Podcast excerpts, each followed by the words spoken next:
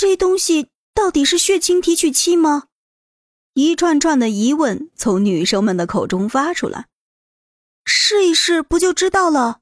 我男朋友和我说过，提炼出来的血清是淡黄色透明的液体。宋菲尔说道：“好，那就试试。”按照那个笔记本上的做法，萧然把鳄鱼的血清放在了提取器当中。大概等了十分钟左右，所有人都聚精会神地盯着这个提取器下面的出水口。果然，滴出了几滴淡黄色的液体。耶！我们成功了，成功了！这不就是鳄鱼血清吗？快！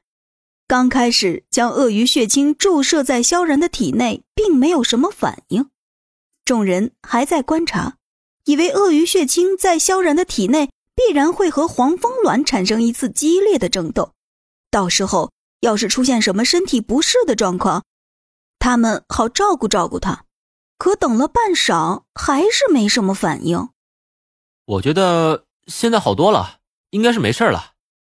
萧然勾了勾嘴角，说道：“刚说完，一阵细腻的声音传到了萧然的耳边。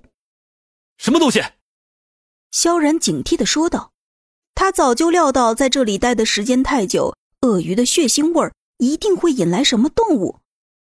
什么都没有啊。”你不会是出现幻觉了吧？看了一眼四周，宋菲尔关心道：“不，你们几个快往海边的方向走，绝对有东西。”说着，萧然站起身，捡起了地上的手斧。一看到萧然的样子，几个人也都跟着紧张了起来。果然，刚说完一会儿，对面的草丛钻出来了几只眼镜蛇，十几条小蛇的背后是一条大眼镜蛇。啊！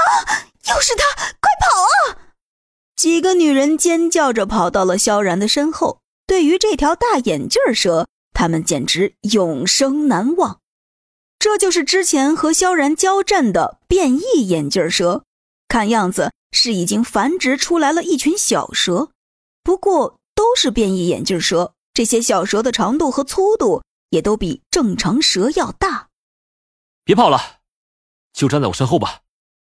萧然肃声说道：“要是别的东西，他还能拦住去路；一群蛇，他就必须看住身边的人，不能让蛇在其他地方溜走。